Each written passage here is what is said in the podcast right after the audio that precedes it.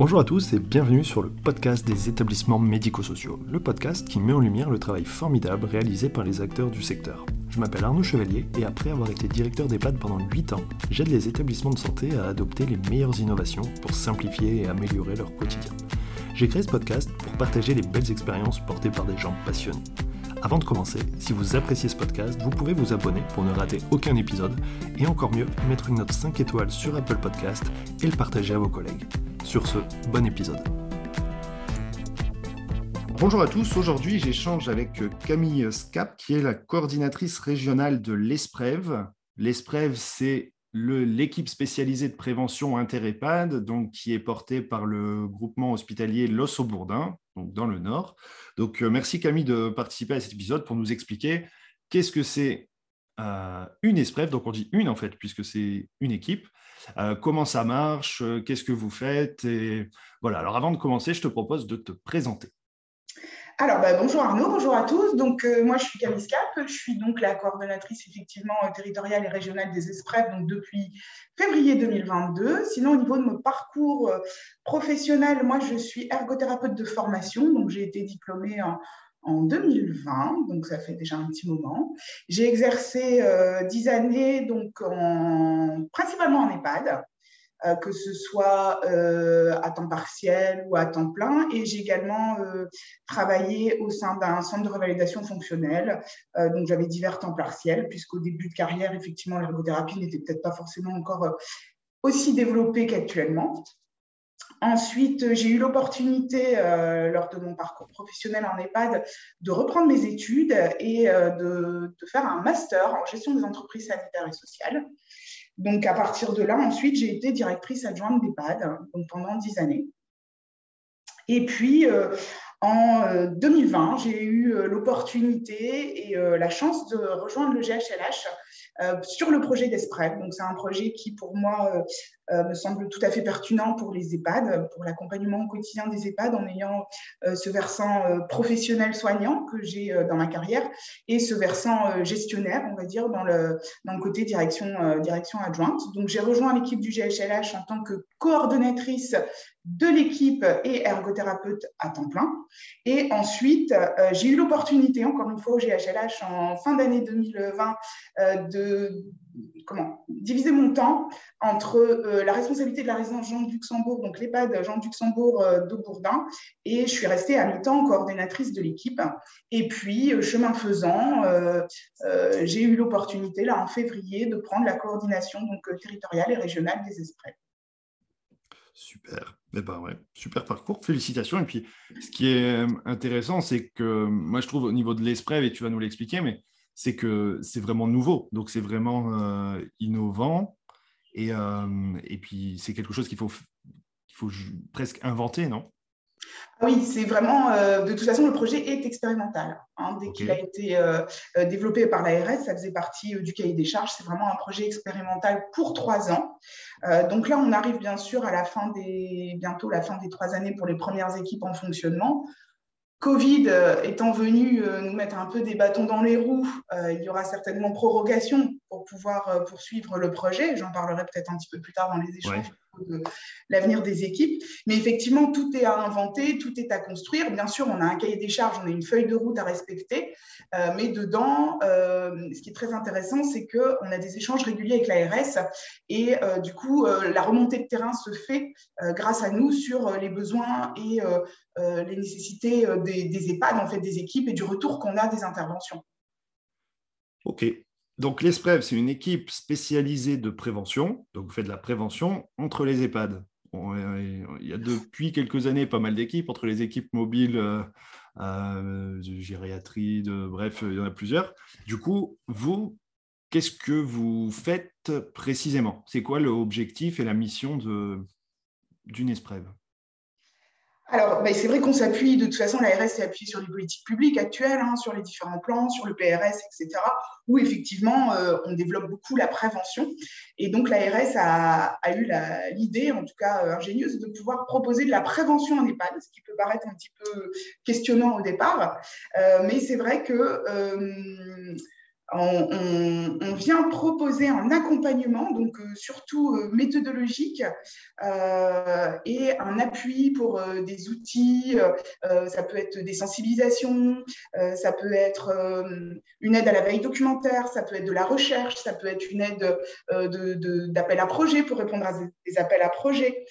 donc vraiment, on, vient apporter ce côté euh, temps et également compétences. Parce qu'au sein de l'équipe, euh, il y a bien sûr un temps euh, d'ergothérapeute et ou de psychomotricienne. Donc là, c'est un temps plein qui est au choix de l'établissement porteur, qui est laissé au choix de l'établissement porteur de diviser ou de le laisser sur un seul, un seul professionnel.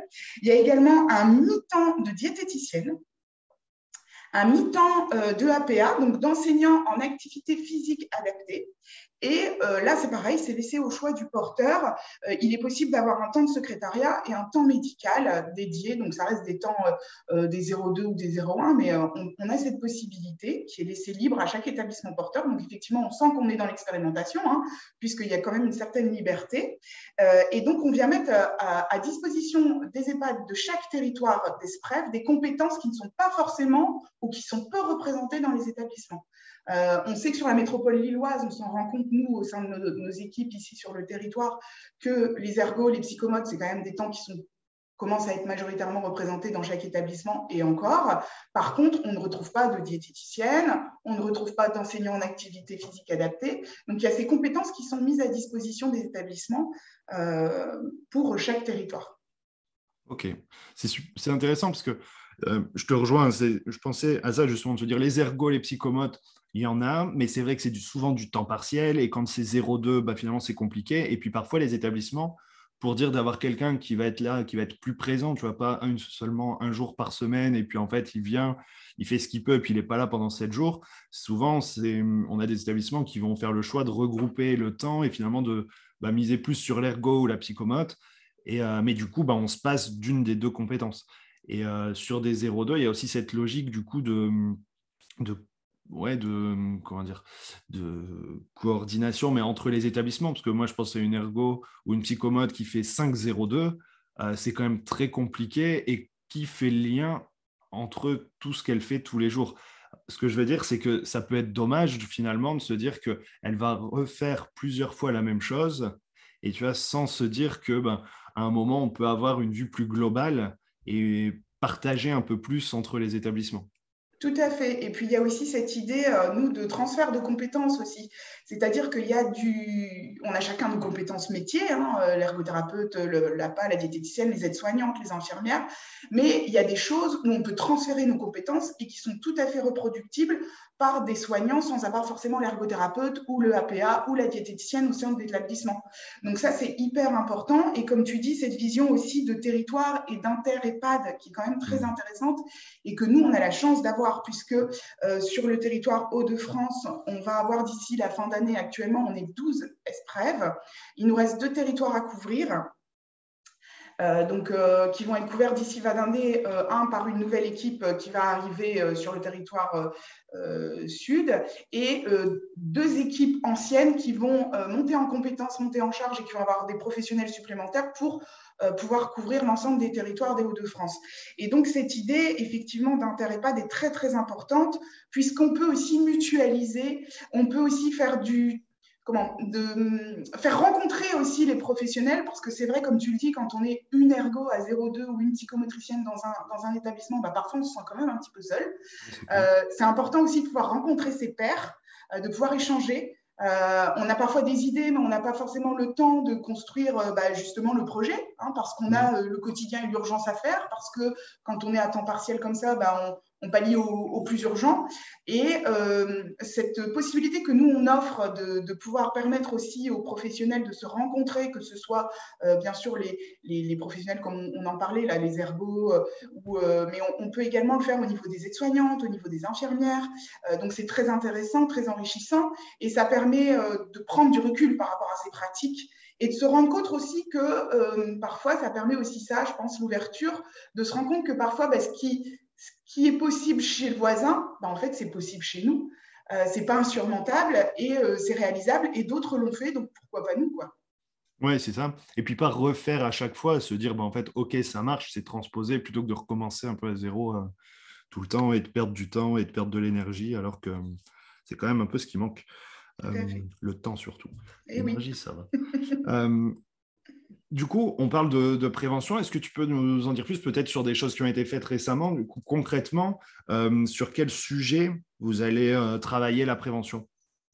Alors, euh, effectivement, tu fais bien de le préciser, on a des thématiques qui sont prioritaires au sein de, au sein de, notre, de nos équipes, donc qui sont définies dans le cahier des charges. On a la, la, mobilité, la prévention des chutes, la douleur, L'hygiène bucco-dentaire, donc ça c'est la petite dernière qui est arrivée ici en début 2020, puisqu'on avait, on a la thématique qui est la nutrition et les troubles de la déglutition, et dedans on avait euh, quelques questions sur euh, l'hygiène bucco-dentaire. Et au regard des, retours des premières interventions des diverses équipes euh, en fonctionnement, l'ARS a décidé de détacher cette thématique qui ressort beaucoup auprès des mmh. établissements qu'on accompagne. On a également les, la contention, l'ostéoporose et la sarcopénie, et euh, la maladie de Parkinson. Donc voilà, on a cette thématique qui sont reprises dans un autodiagnostic. Donc, euh, afin de pouvoir intervenir au sein des EHPAD, euh, ce qui est demandé en prérequis aux établissements, c'est de remplir cet autodiagnostic, dans lequel on retrouve l'ensemble de ces thématiques. Donc, cet autodiagnostic, on est vraiment dans la démarche projet, hein, donc, qui nous permet de faire un état des lieux aussi bien de ce qui est à améliorer, mais également de mettre en avant tout ce qui existe déjà au sein de l'établissement. Parce qu'en fait, euh, les établissements font souvent déjà de la prévention, mais ce n'est pas forcément euh, valorisé et formalisé en tant que tel. Donc cet autodiagnostic permet aussi cette prise de recul et cette valorisation de l'existant. Donc, l'EHPAD remplit cet autodiagnostic euh, qui demande un, petit travail de recherche et des groupes de, travail, un peu comme euh, ils en ont l'habitude hein, quand ils, font leur évaluation interne, euh, les balles externes, etc. Il y, a, déjà pas mal d'informations qu'ils peuvent retrouver dans ces documents, dans le projet d'établissement, dans le plan de formation, dans le rapport annuel du médecin coordonnateur. Voilà, donc il y a pas mal de choses qui sont, qui sont à rechercher et à retrouver là, mais qui sont déjà faites, en fait, ce qui nous permet, nous, une fois que cet autodiagnostic est, est, est complété et transmis euh, à l'ESPREV. Alors, bien sûr, on peut intervenir et on peut aider les, EHPAD déjà à cette étape-là, à l'étape du remplissage. Et une fois qu'on récupère cet, autodiagnostic, nous, en ESPREV, on l'analyse. On ressort le ou les axes prioritaires euh, au regard de cet autodiagnostic. Ensuite, on retourne à l'EHPAD et euh, là, on, se met d'accord sur l'axe sur lequel on va les accompagner sur l'année. L'idée, c'est vraiment de, travailler sur un, temps quand même défini, mais qui nous laisse aussi la possibilité d'avancer, puisque comme tu disais tout à l'heure, euh, euh, le temps en EHPAD pour se détacher, pour pouvoir mener des projets, c'est quelque chose qui n'est pas toujours évident. Hein. Euh, on en est bien conscient. Donc l'idée, c'est d'apporter ce soutien méthodologique pour pouvoir mettre en place des actions, des objectifs. Donc, on définit ensemble l'axe ou les axes prioritaires. Alors, nous, on, leur dit souvent, on va démarrer par un, et puis ensuite, on verra le deuxième, parce que sinon, on se rend compte que ça fait peut-être beaucoup hein, pour la première ouais, année d'accompagnement. Voilà. Donc, euh, de là, on, fait des propositions et on définit ensemble des objectifs sur lesquels on va pouvoir les accompagner sur l'année bien sûr en déclinaison de plan d'action, on regarde ses objectifs et on définit aussi le qui fait quoi. C'est-à-dire qu'il y a des objectifs qui peuvent être euh, euh, faits de manière autonome par l'établissement parce que c'est déjà en fonctionnement, c'est déjà en route euh, et qu'on vient juste dans cette valorisation et dans l'accompagnement. Il y a des objectifs où on va pouvoir le faire en binôme, c'est-à-dire l'EHPAD et l'ESPREV. Euh, ça peut être sur, euh, comme je te disais tout à l'heure, euh, des sensibilisations aux professionnels. On peut juste être là pour accompagner le médecin coordonnateur sur l'élaboration de son support, puisqu'il n'a peut-être pas le temps. Pareil, médecin co temps partiel, plusieurs EHPAD, c'est pas toujours évident. Il y a des priorités, surtout en ce moment avec la crise sanitaire. Donc ça passe peut-être un petit peu ici, on va dire, c'est laissé un petit peu de côté parce que priorité quotidienne. Donc on peut être là juste en support par exemple, pour la création de ce, support de formation. On peut euh, être être là pour travailler des groupes de travail, et puis ensuite c'est l'EHPAD qui, qui prend le relais sur la mise en place des actions qui ressortent de ce groupe de travail. Ou alors il y a des actions où c'est l'ESPREF qui le prend à sa charge totalement, c'est-à-dire que l'établissement souhaite que ce soit nous qui menions la formation du début à la fin.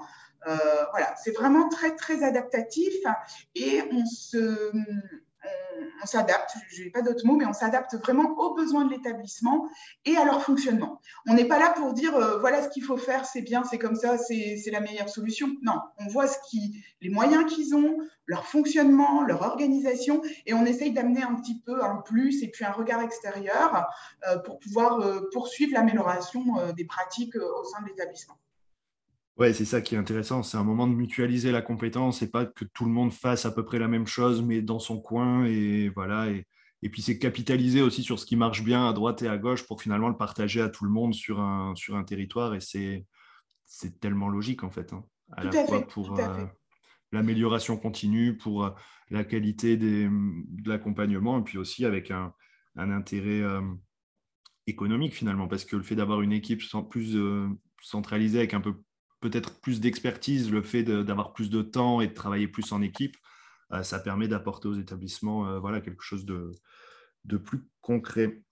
Euh, hum, hum, hum, Alors, j'ai une question quand tu expliquais le fait d'intervenir dans les établissements et tout ça, ça m'a fait penser à un, peu une, expérience euh, avec les équipes mobiles de soins palliatifs, du coup, qui sont, alors, c'est pas le même sujet, mais tu sais, dans cette logique aussi d'amener une compétence plus précise. Alors là, c'est plutôt une compétence médicale, en fait, qui manque euh, dans les EHPAD, puisque le, médecin co, il n'a pas cette vocation de, euh, de, de, prescrire, de réaliser les soins et tout ça. Enfin, et puis, c'est une spécialité le truc, c'est que parfois, on avait des équipes qui étaient un petit peu, euh, euh, pas opposantes, mais tu vois, qui voyaient l'équipe qui arrive de l'extérieur avec un, un, peu un mauvais œil, tu vois, de se dire, oh, ben, qu'est-ce qu'ils viennent, c'est bon, on sait faire.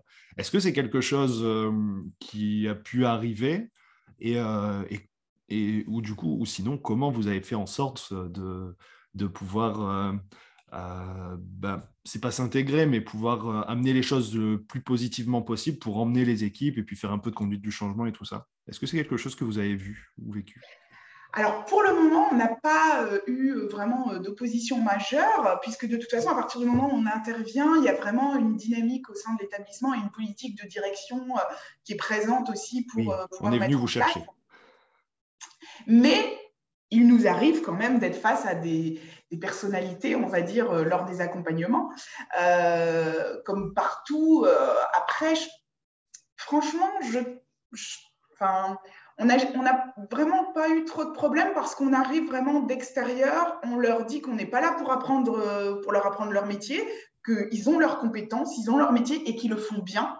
On s'appuie vraiment sur l'existant et mettre en avant déjà ce qui est déjà bien fait. On leur explique que, par exemple, si on veut développer euh, l'activité physique au sein de l'établissement, euh, notre, euh, notre enseignant en activité physique adaptée, la première chose qu'il va leur dire, c'est que vous le faites déjà. Vous le faites déjà quand vous faites une toilette au lavabo plutôt qu'une toilette au lit. Vous le faites quand vous amenez un résident au restaurant à pied plutôt qu'en fauteuil roulant. L'idée, c'est peut-être de développer, de continuer à poursuivre ces actions et de les développer à d'autres résidents euh, qui en ont le plus besoin et de cibler les résidents qui en ont besoin. Donc on essaye vraiment, tu vois, de s'appuyer sur leurs compétences et mettre en avant leurs compétences et l'intérêt. Et puis en fait, on se retrouve, puisqu'en fait, l'intérêt qu'on a euh, aussi bien les professionnels des EHPAD et nous, c'est le bien-être du résident. Donc sur ces valeurs-là, en fait, on se retrouve énormément et on parle le même langage. Donc c'est ça qui, je pense, leur, euh, où on n'a pas ce, tu vois, ce frottement. Et puis le fait qu'on intervient dans différents établissements, on a aussi ce retour d'expérience euh, qu'on partage, bien sûr, en leur disant, mais ces problématiques-là, sachez que vous n'êtes pas les seuls, on le retrouve partout. Et puis au sein des ESPREF, ce qui est intéressant aussi, c'est que les professionnels, généralement, on est tous issus euh, du milieu de la gériatrie. Donc on connaît on connaît les problématiques qu'ils rencontrent quotidiennement. Quand ils discutent avec nous, on leur dit Ah, bah oui, vous avez raison, on, le sait, on, l'a vécu aussi. Donc, ça, ça permet d'établir cette relation de confiance avec les professionnels. Donc, on n'est pas vraiment dans. On n'a pas, en tous les cas, pas encore rencontré de grosses problématiques euh, euh, de refus en fait, d'accompagnement ou où ça ne fonctionne pas. Non, généralement, ça, ça passe plutôt bien, mais il faut établir, il faut réussir à trouver les ficelles pour établir cette relation de confiance. Ouais, je comprends. Non, mais oui. Puis c'est vrai que tu le disais, avec une approche de valorisation à partir d'évaluation, vous faites déjà, vous faites et tout ça, on va voir comment on peut apporter un petit peu plus. C'est vrai que en principe, euh, il n'est pas censé avoir de blocage. Euh, tu disais, vous êtes, euh, vous êtes combien en fait sur une équipe et pour combien d'établissements? Parce que du coup, je me dis, il y a plein de thématiques sur un an et tout ça. Je veux dire, il y a un travail fou. Euh, et puis finalement, juste le, fait d'aller vers les établissements, de prendre ce temps-là, finalement, je me dis en même temps, s'il y a un établissement qui ne veut pas de vous, euh, vous devez en avoir tellement d'autres à accompagner que bah, tant pis pour lui en fait. Mais du coup, vous êtes combien et pour combien d'établissements? Alors, on est combien? Donc, Comme je te disais tout à l'heure, on a euh, un temps plein ergo et ou psychomote, 0,5 EAPA et 0,5 diète. Donc, ce qui nous fait deux ETP sur l'équipe. Petite équipe. Petite équipe, mais petit début. Hein. Après. Euh, non, mais c'est déjà un très bon début. Mais c'est ça. Mais je me dis, du coup, par rapport à un territoire, vous avez. Enfin, c'est sur quel périmètre? Parce que tu vois, si tu me dis, bah, j'ai cette équipe-là pour une dizaine d'établissements, je me dis, bah, OK, c'est une forme de mutualisation. On a pris les 0,2, on fait des temps pleins. Comme ça, on a des gens qui sont, euh, bah, qui sont là toute la semaine et qui, du coup, peuvent capitaliser. Maintenant, si tu me dis, c'est un territoire, je ne sais pas, il y a 30 établissements, euh, bah ouais, eh ben, c'est bien ça. On a, euh, chaque ESPREV a entre 30 et 50 établissements à accompagner. Donc, euh, entre 30 et 50, mais ce qui représente à peu près tous le même nombre de lits. Donc, ça a été divisé euh, à, peu près de manière équitable, avec des, aussi des spécificités de territoire, puisque effectivement, nous, on est sur la métropole lilloise, donc on est plutôt urbain, et on a des équipes qui ont euh, des grands territoires comme, euh, comme euh, le, territoire d'Abbeville, par exemple, qui est très étendu, avec quelque chose qui est beaucoup plus rural, donc avec des problématiques différentes. ça, c'est intéressant quand même de travailler par territoire, parce que justement, on a des, problématiques qui, sont, qui sont propres à chacun et, et, des, et des équipes ou des d'autres professionnels sur lesquels on peut s'appuyer différents, mm. des, des, supports différents selon les territoires. Euh, voilà, tous les territoires n'ont pas forcément accès euh, aux mêmes, euh, aux mêmes aux mêmes technologies, aux mêmes soins, aux mêmes équipes, aux, mêmes systèmes. Donc ça, c'est quand même hyper intéressant de réfléchir par territoire. Et effectivement, comme tu dis, entre 30 et 50 établissements, ça paraît énorme. mais étant donné qu'il faut remplir cet autodiagnostic, euh, il y a déjà un travail à faire par l'établissement et on ne reçoit pas tous les autodiagnostics en même temps. Ce hmm. qui fait que notre travail à nous est assez euh, varié euh, en fonction de la réception de ces autodiagnostics, puisqu'il y a des établissements pour lesquels on a commencé en janvier, d'autres on va commencer en février, d'autres en mars, en avril. donc, du fait, ça étale aussi un petit peu l'organisation au sein de l'équipe. Mais c'est vrai que je ne te cache pas là qu'actuellement, nous, nous sommes arrivés à 24 établissements à accompagner l'agenda est bien rempli. Quoi. Euh, on a des interventions euh, tous les jours, voire deux fois par jour. Ouais, ok. Et euh, quand, alors, tu vas me dire, que ça doit être très variable en fonction du projet, de l'établissement, des possibilités, mais si vous êtes sur un accompagnement, je ne sais pas, on parle justement, alors vous ne le faites peut-être pas encore, mais hygiène bucco-dentaire, c'est en gros combien de fois il faut y aller, comment ça marche, est-ce que, c'est, est-ce que ça peut se faire aussi à distance en fait, parce que finalement, c'est du, ou est-ce que vous êtes sur place euh, Comment vous faites? Ça peut être un autre sujet, hein, mais. Euh, oui, ça peut être un autre sujet, mais euh, tu as raison. Par contre, ce que je tenais à préciser aussi, et on n'en a pas encore parlé, c'est qu'on n'effectue pas de soins, contrairement aux équipes mobiles, par exemple, de soins ouais, d'accord. Qui eux vont au chevet du résident. Et je pense que c'est quelque chose, je ne l'ai pas précisé, mais qui est important de préciser. On accompagne vraiment les professionnels, les équipes des EHPAD, les intervenants. On essaye de faire le lien aussi avec les libéraux et les directions de l'EHPAD et aussi le médecin co dans son rôle propre, hein, qui est une qui est de développer la prévention. Donc ça, je pense que c'est quelque chose qui est, important de signaler. Euh, on est vraiment dans le transfert de compétences euh, et pas dans la prise en charge d'un résident au sein de l'établissement, ce qui est quand même une nuance à, apporter. Effectivement, sur l'hygiène bucco-dentaire, l'idée c'est de développer, ou sur une autre thématique, hein, l'idée c'est de développer un plan d'accompagnement sur l'année. On peut aussi bien travailler, par exemple, sur l'hygiène bucco-dentaire, sur le fait, euh, sur la visite de préadmission. C'est-à-dire, est-ce qu'en visite de préadmission est demandé si le résident a euh, bah, toutes ses dents, hein, déjà, ou s'il porte un appareil dentaire? Est-ce qu'il a un appareil dentaire uniquement le haut? Est-ce qu'il a un appareil dentaire haut et bas? Est-ce que c'est un appareil euh, dentaire qu'il supporte? Est-ce qu'il le met? Parce que ça, c'est important, parce que parfois, on n'est pas, on le constate. Hein. Il a un appareil dentaire, il ne met jamais. Oui, mais en fait, ça fait 4 ans. Ça fait, excuse-moi, ça fait 4 ans qu'il ne met pas. Donc, euh, forcément, euh, on ne va pas le forcer en EHPAD à lui mettre son appareil dentaire. On va peut-être plus le laisser qu'autre chose. Une autre question qui est très importante sur cette thématique de prévention en hygiène bucco-dentaire, est-ce que le résident est suivi par un chirurgien dentiste? Oui, c'est ça de quand date son dernier rendez-vous? Tu vois? On hmm. peut également travailler sur euh, le trousseau, le trousseau du résident sur l'hygiène bucco-dentaire. Qu'est-ce qui est demandé à la famille de ramener pour pouvoir avoir euh, une bonne hygiène bucco-dentaire auprès du résident et que le, personnel puisse effectuer les, soins de base Si on n'a pas le matériel, on ne peut pas faire les soins. Et on est toujours dans la prévention. Tu vois, on peut travailler aussi. Euh, nous, on a accompagné par exemple un établissement et on, s'est prévu dans d'autres établissements de faire des audits de pratique. C'est-à-dire qu'on fait un audit aussi bien sur le matériel, donc on vérifie, on, crée avec l'établissement euh, le support d'audit sur lequel on, vérifie s'il y a euh, dentifrice, euh, brosse à dents, euh, boîte à prothèse, brosse à prothèse. c'est des choses de base. Mais s'il n'y a pas ça dans la chambre, le soignant il peut pas faire son, son soin. C'est juste pas possible. On, on va également jusqu'à la traçabilité du soin. Si ce n'est pas tracé en tant que tel, ça nous est arrivé par exemple dans un établissement, effectivement, le soin de, bouche n'était pas détaché du, du, reste du soin de la toilette du résident. Mais ce qui n'incite pas le soignant, lorsqu'il constate une problématique dans la sphère buccale, de le transmettre. Et du coup, derrière, bah, on n'a pas l'intervention du médecin, il n'y a pas l'alerte au chirurgien dentiste. Enfin voilà, tout. tout oui, on va passer à côté. voilà.